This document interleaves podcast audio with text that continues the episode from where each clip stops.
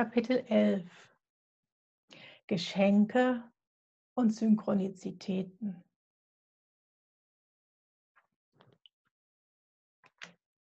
Für die nächsten zwei Tage stand die Einweihung in Reiki 1 in meinem Kalender. Trotz des hohen Fiebers am Nachmittag plante ich, am folgenden Morgen fit im Reiki-Kurs zu sitzen. Welch eine Fügung, dass nur Wochen zuvor der Workshop über Wunscherfüllung stattgefunden hatte. Nun also stand der Praxistest bevor. Ich hielt mich an den Kernsatz, den ich daraus mitgenommen hatte. Zeige dem Universum, dass du es ernst meinst. Also wünschte ich mir rechtzeitig und frisch wie Phönix aus der Asche aufzustehen. Um dem Leben meinen Ernst zu demonstrieren, bereitete ich meine Verpflegung für den nächsten Tag vor, hing meine Kleidung hinaus und stellte den Wecker. Noch in der Nacht sank das Fieber und am Morgen war ich ausreichend fit für den Kurs. Geschenke und Heilung lagen für mich bereit. Völligst unbedarft saß ich in der Reiki-Einweihung, als der Wecker des Radiorekorders im Raum anfing, Alarm zu geben. Das kann ja mal passieren, so dachte ich. Nicht so, wenn die geistige Welt am Wirken ist. Nur meine Reiki-Lehrerin wusste, dass der Wecker im Radiorekorder nie gestellt worden war und dass somit dieses Klingeln etwas anderes verhieß. Es war eine Botschaft aus der geistigen Welt, zusätzlich zu meiner Einweihung, der sie zu lauschen wusste. Ein Bild und eine Botschaft, die sie mir so wiedergab. Das Heer steht in Flammen. Schuld ist vergeben. Heilung geschieht jetzt. Die Einweihung alleine hätte schon gereicht, um das Wochenende für mich als, ein, als tief berührend zu bezeichnen. Dieses Erlösungsbild empfand ich als ein unglaubliches Geschenk. Noch dazu, dass nach meiner körperlichen Flammenerfahrung der Vortage hier nun wieder etwas in Flammen stand. Ein neues, tiefes Gefühl stieg in mir an diesem Abend empor. Es hatte etwas von heimkommen dürfen. Wie so viele meiner unerwarteten und ungewohnten Eindrücke der letzten Monate war auch dieser Gedanke fern von allem bis dahin Bekannten. Und doch war ich wenig überrascht, wie ein tiefes inneres Wissen, das plötzlich zutage trat und willkommen war. Heimkommen dürfen. Und es hatte nichts mit geografischer Heimat zu tun. Dieses Jahr könnte ich auch bezeichnen als ein Aufräumen auf allen Ebenen. Meine neuen Ärzte waren fündig geworden. Auf der Suche nach Gründen für meine Erschöpfung rückte mein Darm in den Vordergrund. Ich bekam sehr spezielle Ideen einer temporären Ernährungsumstellung präsentiert, gegen die mein Körper bereits beim Schreiben des neuen Einkaufszettels rebellierte. Ich nahm es daher nur als Inspiration, mich mit dem Thema Ernährung erneut vertieft zu beschäftigen. Kein Problem, hatte ich doch schon seit Jahren meinen Ernährungscoach im Hintergrund mitlaufen. Eine Umstellung auf deutlich basischere Ernährung, die ich bereits kurz vor dem großen Unfall Ende 2012 begonnen hatte, war die richtige Richtung gewesen.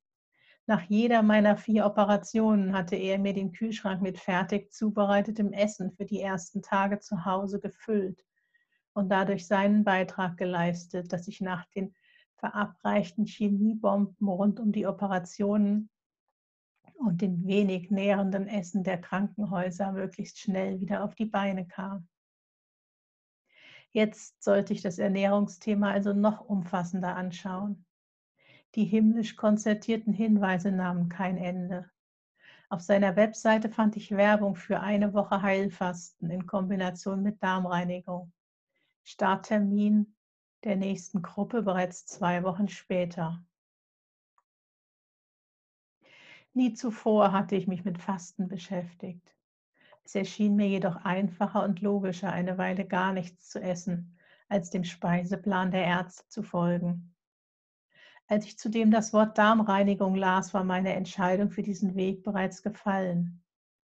Darmreinigung. Ein Wort, das ich bereits vier Monate im Hinterkopf gehabt hatte. An einem Morgen im November zuvor war ich damit aufgewacht. Einfach so. Wach werden, Augen öffnen, Darmreinigung. Es hatte mich erstaunt, aber nichts angestoßen. Damals war es noch nicht an der Zeit gewesen, es als Impuls zur Handlung zu verstehen. Zu verstehen, wie sehr mir meine innere Stimme Monate zuvor bereits den richtigen Weg gewiesen hatte. Es war nicht logisch gewesen. Nach der Erfahrung der Rückverbindung jedoch und diesem neuen mächtigen Satz, die Seele kennt den Weg, und weil in der aktuellen Situation das Wort plötzlich Sinn ergab, gab es keine Zweifel mehr. Heilfasten und Darmreinigung waren für mich vorgesehen. Ich bekam weit mehr als nur Heilfasten und Darmreinigung. Durch den Anbieter lernte ich, dass durch das Loslassen alter Schlacken im Körper auch alte Gefühle wieder aufkommen können, sodass man sich durch die körperliche Reinigung auch mit alten, vergrabenen Emotionen konfrontiert sieht. Um dies aufzufangen, wurde die Gruppe von einem Dreierteam betreut. Helfer für Körper, Geist und Seele. Die Gruppe, das war schlussendlich nur ich. Nach telefonischer Rückfrage, ob es mir nicht zu einsam vorkommen würde.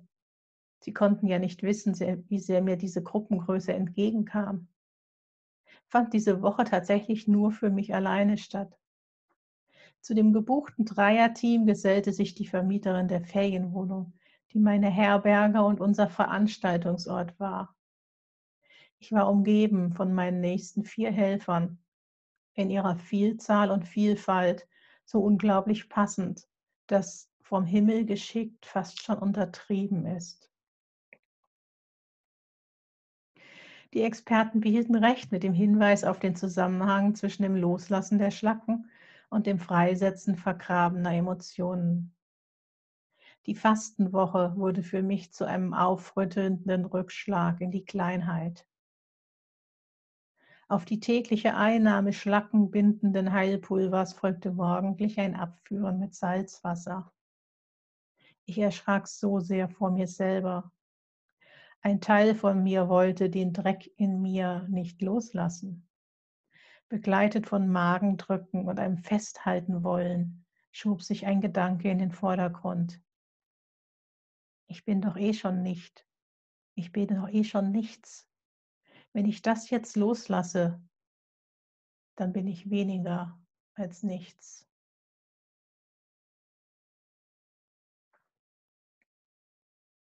Dieses eigene sich klein fühlen und sich klein machen, grundlos, ohne Anstoß von außen, falsche Prägungen und meine Selbstsabotage hatten mich wieder eingeholt. Sie endlich als nicht wahr erkennen zu können und mich selber aus dem Sumpf zu ziehen, das war eine Hauptaufgabe in dieser Woche. Immer wieder ging ich zurück in die positiven Momente der vergangenen Monate, rief mir all meine neuen Gedanken in den Kopf, meine Erinnerung an mein göttliches Selbst, ich behandelte mich täglich selber mit Reiki, übte mich im Umprogrammieren, übte mich in der Erwartung des Guten, übte mich im Mitteilen und hatte nur ein Ziel im Kopf. Raus aus der Kleinheit, raus aus dem Elend meines Lebens.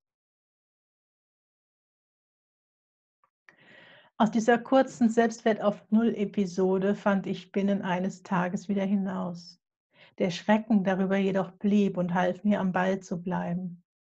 Ich hatte mich schon viel ferner gewähnt von diesen Tiefen, sodass der Absturz schlussendlich sehr hilfreich war. Er unterstützte meine Disziplin auf dem weiteren Weg. Ich brauchte Abstürze zwar nicht mehr, um aktiv zu werden, wie noch einige Jahre zuvor, die Bilder und Emotionen, die sich mir zeigten, waren jedoch eine nützliche, weil aufrüttelnde Motivation und wiesen mir die Themen in mir, die unbedingt angeschaut werden wollten.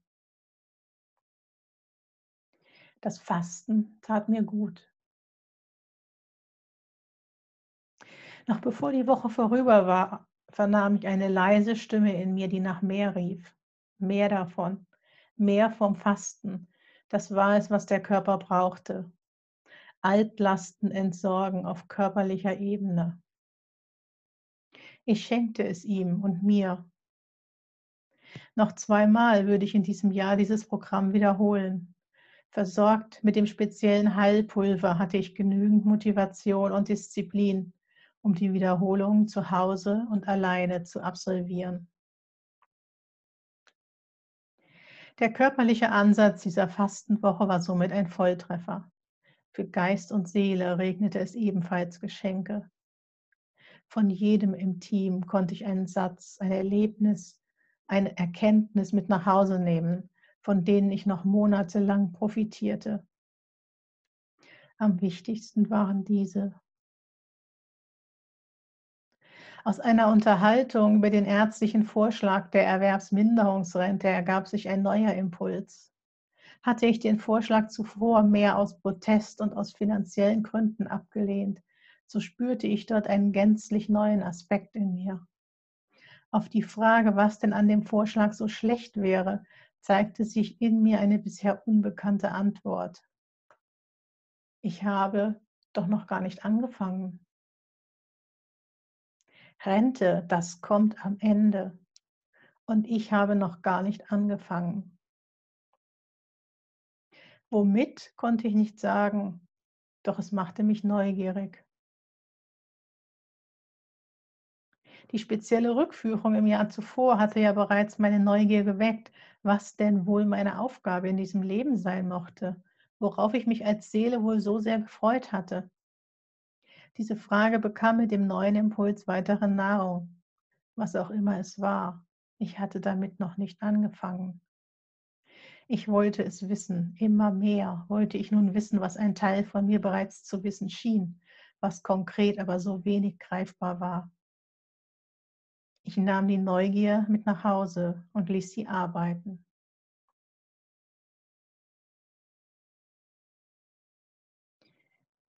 Ein weiteres Gespräch erhellte das Verständnis meiner Mutter gegenüber. Wie aus dem Nichts heraus bekam ich meine Mutter erklärt. Details unserer Beziehung waren kaum Thema gewesen in dieser Woche, nicht mit diesem Helfer. Und doch wusste hier jemand Bescheid, Nie zuvor hatte ich mich mit einem Menschen unterhalten, der derart im Feld zu lesen schien. All ihre Dominanz, ihre Rechthaberei, die heiße Luft, der Schein, der nicht von Sein untermauert schien, all die Dinge, die ich meiner Mutter so extrem angekreidet hatte. Dies alles sei ein Zeichen von Angst. Sie habe doch nur Angst, so mein Gegenüber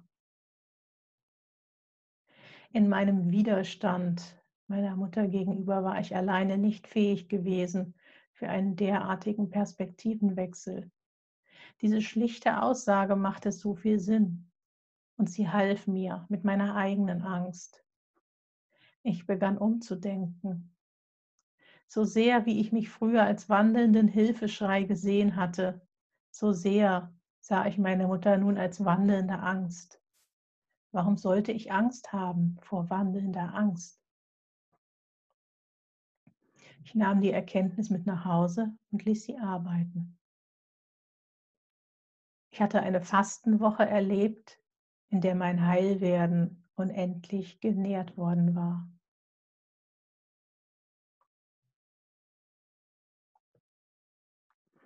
Wieder zurück vom Fastenausflug kontaktierte ich erneut meine ehemalige Therapeutin für Aufstellungsarbeit. Im Gespräch mit ihr und in der Brettarbeit bearbeitete ich die neuen Erkenntnisse. Als erstes löste sich so das Rätsel um meine Energielosigkeit. Hatte ich in der Vergangenheit zwar unter der gefühlten Dominanz meiner Mutter gelitten, die nun Risse bekommen hatte, so hatte ich ihr doch insgeheim vielmehr ihre Schwäche, das fehlende Sein hinter dem Schein vorgeworfen. Anderen ihre Schwäche anzukreiden, das kannte ich von mir. Auch im Büro hatte ich mich oft schwer getan, wenn Kollegen so anders agierten als gehofft. wenn ich Situationen als Schwäche oder Unaufrichtigkeit bewertete, in denen sie ihre Meinungen nicht in alle Richtungen vertreten wollten oder eben einfach nur den einfachsten Weg für sich selber gehen wollten. Ich erkannte das Muster und ich erkannte den Spiegel. Ich hatte bis zu diesem Moment kein Ich kann nicht anders bei anderen akzeptieren können. Mein Vorwurf gegen meine Eltern. Warum habt ihr mich so leiden lassen? Ich hatte immer irgendwie unterschwellig diese Antwort gespürt. Wir konnten nicht anders. Über all die Jahrzehnte hatte ich es für eine schlechte Ausrede gehalten. Nun endlich erkannte ich den Spiegel, meine eigene Schwäche, meine eigene Energielosigkeit und konnte ablassen von meinen Vorwürfen, dass es immer einen anderen Weg geben würde, gegeben hätte. Zu präsent war die Erinnerung an mein Gefühl, wie ein hilfloser Käfer auf dem Rücken gelegen zu haben. Diese Momente, in denen auch ich hatte sagen müssen, es geht gerade nicht anders. Akzeptiere die Schwäche in dir und in den anderen. Das war die Lektion gewesen. Mit dieser Einsicht verschwand die Schwäche, die Energielosigkeit aus meinem Leben. Nicht nur meine eigene. Besonders im Büro konnte ich die Umsetzung dieser Erkenntnis üben und meinem Gegenüber umprogrammiert begegnen. Ein wachsendes Verständnis den Reaktionen meiner Mitmenschen gegenüber machte das Miteinander deutlich einfacher. War ich früher noch verständnislos gewesen, wenn mein Gegenüber so manches für mich Offensichtliche nicht ausgesprochen hatte, manch offensichtlichen Weg nicht eingeschlagen hatte. Ich konnte es nun deutlich leichter akzeptieren. Was auch immer er oder sie in ihrem Leben erlebt hatte, es gab sicherlich eine Erklärung für dieses Verhalten. Ich war mit viel Kritik an meinem Unvermögen aufgewachsen und ich hatte diese Verhaltensweise teilweise übernommen. Erst durch meine Käfer auf dem Rücken Erfahrung konnte ich den anderen zugestehen, dass sie in manchen Situationen einfach nicht anders konnten. Ich konnte sie sein lassen, wie sie in dem Moment einfach waren.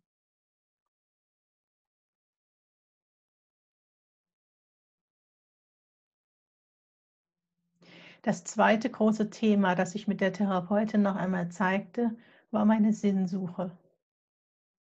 Was ist meine Aufgabe? Womit habe ich denn noch nicht begonnen?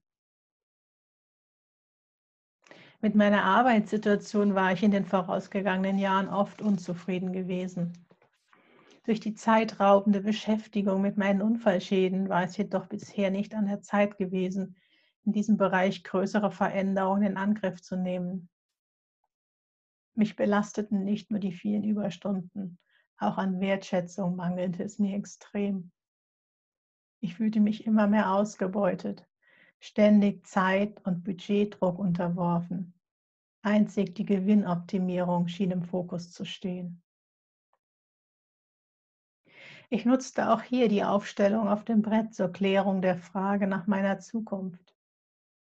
Die aktuelle Firma zeigte sich als graues Männchen und ein potenzieller neuer Arbeitgeber in der gleichen Sparte als eben gleiches.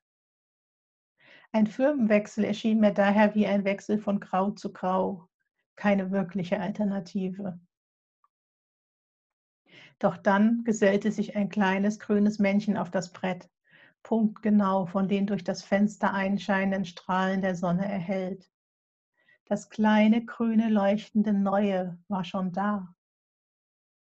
Ich konnte ihm noch keinen Namen geben, doch alleine dieses Bild weckte Hoffnung. Es würde etwas Neues, Helles für mich geben und es hatte nichts mit dem Alten zu tun. Jetzt musste ich mir nur noch erlauben, das neue, Helle auch in mein Leben zu lassen.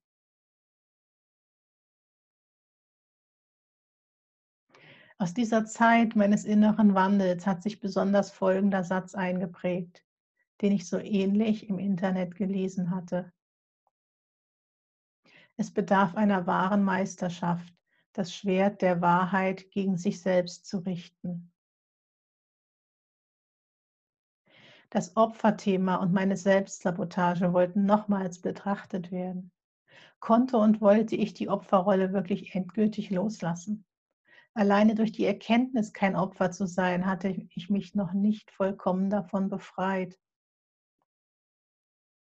Ich verstand, dass mein Aufwachen, mein neues Weltbild, das Unwahre und die Abkehr vom Opferbild mich einerseits zwar befreien würde, andererseits aber auch meine Eltern. Ich hätte dann keinen Grund mehr, ihnen für meine Misere die Schuld zu geben. Konnte ich die Anklage endgültig fallen lassen? Mein altes, tief verzweifeltes, wie konntet ihr nur? Wie konntet ihr mir das nur alles antun, wirklich vollends loslassen? Gönnte ich mir und ihnen die Freiheit? Ich für mich auf dem Weg in das neue, helle, leuchtende. Ich konnte und ich wollte und ich ließ los.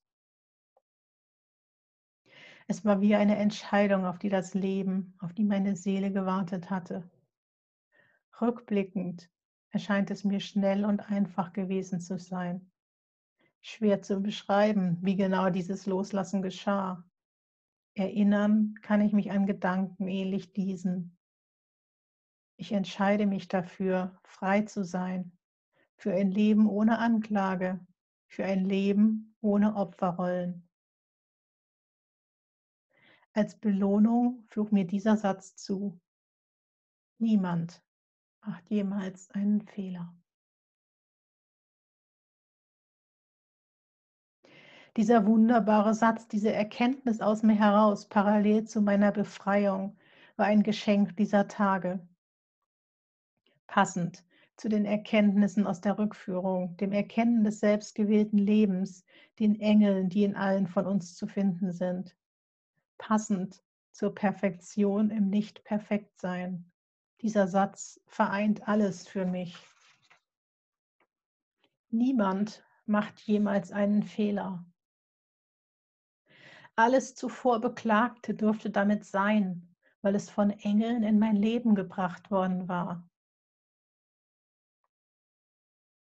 ein großer Schritt hinein in die Annahme der Realität. Selbst die früher beklagten Situationen sein lassen können, weil niemand jemals einen Fehler macht.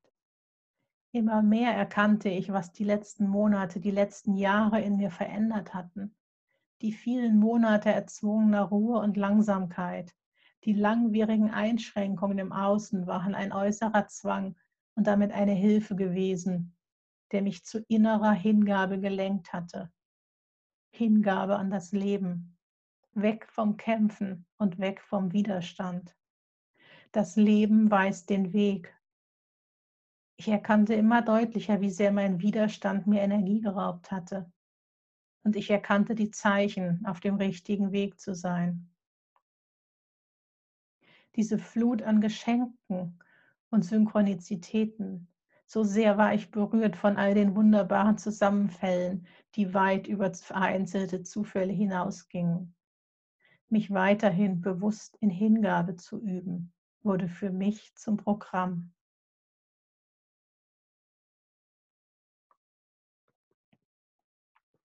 Weiter ging es mit dem Aufräumen. In so vielen Bereichen zeigte sich über die Jahre ein Muster, dass es mit einem einmaligen Bearbeiten alter Traumata nicht getan war. Dass nach einem Durchbruch, einem Wenden des Blattes oft weitere Aufgaben folgten. Sei es ein Nachjustieren des Themas, sei es eine Art von Prüfung, inwieweit ich das Thema wirklich abgearbeitet hatte. Die Kleinheit, die sich in der Fastenwoche gezeigt hatte, schien noch nicht ausreichend bearbeitet zu sein. Sie tauchte wieder auf, zusammen mit einem für mich damals noch ungewöhnlichen Weg einer Bearbeitung. Eine geführte Meditation brachte mich ganz zufällig zu den Hütern der Kleinheit.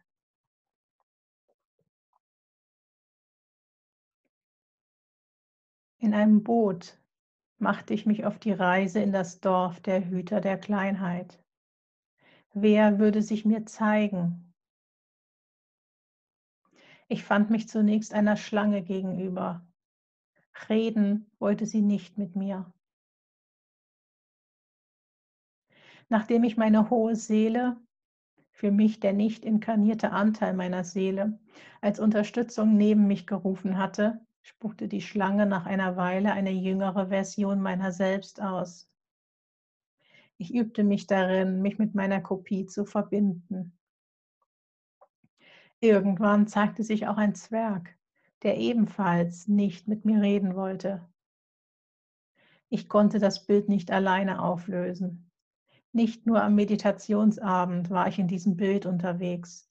Ich wollte die Hüter verstehen, sie verabschieden können und ihr Dorf wieder verlassen. Über Monate zog sich meine Beschäftigung mit ihnen hin mit der Schlange und dem Zwerg. Was in einer geführten Meditation begonnen hatte, führte ich alleine zu Hause fort. Stockte es über Wochen, bat ich meine Reiki-Lehrerin um Hilfe. So arbeiteten wir uns durch die Geschichte. Schlussendlich wurde klar, Zwerg und Schlange standen für Bodenhaftung. Sie hielten mich klein und am Boden. Ich wollte nicht mehr klein sein. Irgendwann sagte meine hohe Seele, meinen Segen hast du. Damit lösten die Hüter sich auf, jedoch nicht, ohne mir Geschenke zu hinterlassen. Einen mit Blüten übervollen Apfelbaum und einen Bergkristall. Fülle und Klarheit statt Kleinheit. Was für ein wunderbarer Tausch. Mit diesen Geschenken machte ich mich im Boot auf den Rückweg sammelte noch mein inneres Kind mit auf und suchte mir einen Landeplatz. Der Kristall ziert nun das große Eingangstor zu meinem Anwesen, das sich nach dem Anlanden zeigte. Der Apfelbaum ergänzt eine große Plantage direkt nebenan und trägt nicht enden wollend Früchte.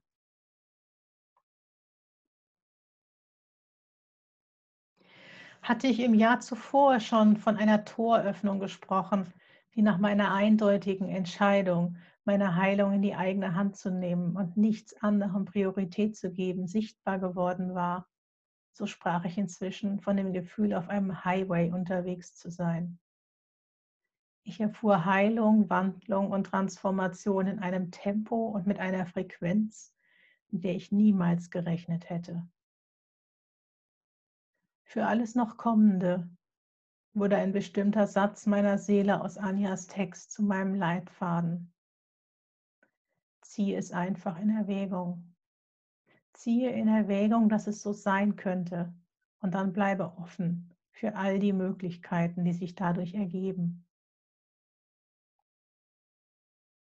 Was immer sich mir noch zeigen würde, anstelle von möglichen Zweifeln oder gar Widerstand, ich arbeitete von nun an auch mit diesem Satz.